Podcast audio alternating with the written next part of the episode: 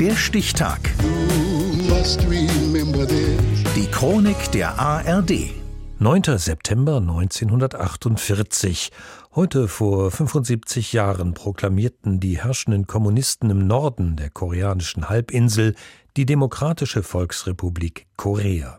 Sifora Rubina. Musik und lauter Jubel, rollende Panzer und Raketenfahrzeuge.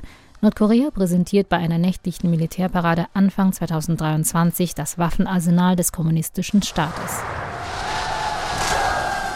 Der Kim Il-sung-Platz, benannt nach dem Gründer und ewigen Präsidenten Nordkoreas, ist hell beleuchtet. Mit Kanonenschüssen und Feuerwerk feiert das Land den Jahrestag der Gründung der koreanischen Volksarmee. Auch Kim Jong-un, Kim Il-sungs Enkel und aktueller Machthaber Nordkoreas, ist mit seiner Familie anwesend. Er winkt wohlwollend den vorbeimarschierenden Soldaten zu, nur während die nordkoreanische Flagge feierlich gehisst wird, sind Kim Jong-uns Augen andächtig geschlossen.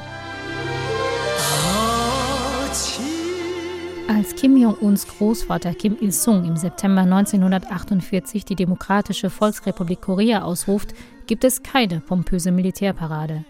Die koreanische Halbinsel ist vom jahrelangen Unabhängigkeitskrieg gebeutelt. Seit 1910 ist das Land von Japan besetzt. Auch Kim Il-sung kämpft als Partisan für ein unabhängiges Korea gegen die japanische Besatzungsmacht. Der Krieg in Korea bleibt international nicht unbeachtet. Im November 1943 treffen sich Vertreter der USA, Englands und Chinas in Kairo, in einer gemeinsamen Erklärung wird festgehalten, im Bewusstsein der Versklavung der koreanischen Bevölkerung sind die drei großen Mächte entschlossen, dass Korea zu gegebener Zeit frei und unabhängig werden soll. Doch es kommt anders. 1945 kapituliert Japan. Der Zweite Weltkrieg endet. Die siegreichen Alliierten besetzen nicht nur Japan, sondern auch das annektierte Korea, das als Provinz Chosen Teil des japanischen Kaiserreichs ist. Die koreanische Halbinsel wird entlang des 38. Breitengrades aufgeteilt. US-Präsident Truman erklärt später den Hintergrund der Aufteilung.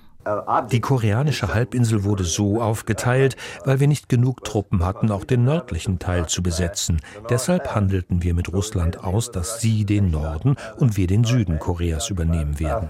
Zweimal trifft sich eine sowjetisch-amerikanische Kommission, um eine Vereinigung Koreas vorzubereiten, ohne Ergebnis. Der Kalte Krieg wirft seine Schatten voraus. Im August 1948 wird im südlichen Teil der Halbinsel die Republik Korea gegründet. Der Norden folgt. Im September 1948 wird die Demokratische Volksrepublik Korea, kurz Nordkorea, ausgerufen. US-Präsident Harry S. Truman erinnert sich.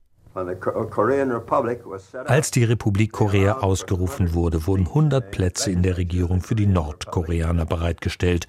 Diese wurden aber nie genutzt, denn es gab keine Wiedervereinigung Koreas.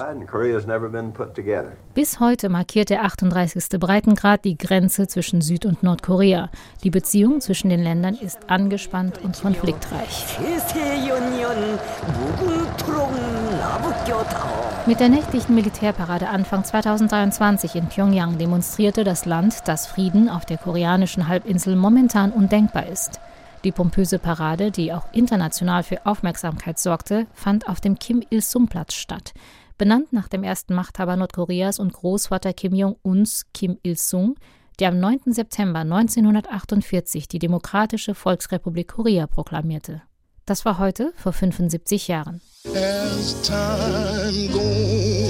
Der Stichtag. Die Chronik von ARD und Deutschlandfunk Kultur. Produziert von Radio Bremen.